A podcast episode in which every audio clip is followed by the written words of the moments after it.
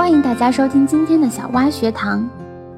近日，德意志银行出版了2017年全球城市价格指数地图。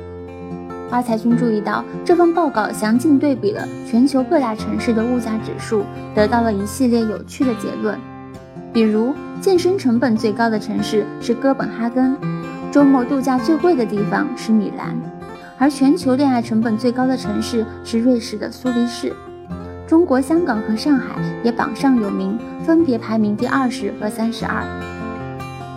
以当前的汇率来计算，在上海一次普通的约会大约花费五百六十元，这对很多收入还不算太高的年轻人来讲并不便宜。作为中国内地唯一上榜的城市，在上海谈恋爱成本高早已经不算是新鲜的话题了。发财君在网上随便一搜，就有许多关于上海恋爱成本的话题。有网友晒了自己的恋爱账单，每年差不多要花两到三万。如今，年轻人的消费观更倾向于提前消费和享受型消费，购物欲望增加的同时，也刺激了恋爱成本的增加。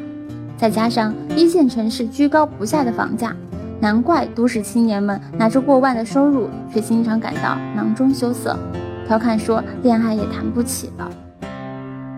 不过，挖财君作为过来人，还是要提醒一下现在的年轻人们：恋爱基本的物质不可少，但是也不要过分的追求。其实，在恋爱过程中，还是有很多经济实惠的约会方式，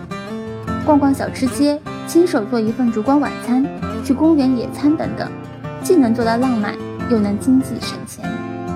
同时，在平时生活中，也可以多学习一些理财投资知识。掌握一些有效的投资方式，寻求适合自己财富保值增值的渠道。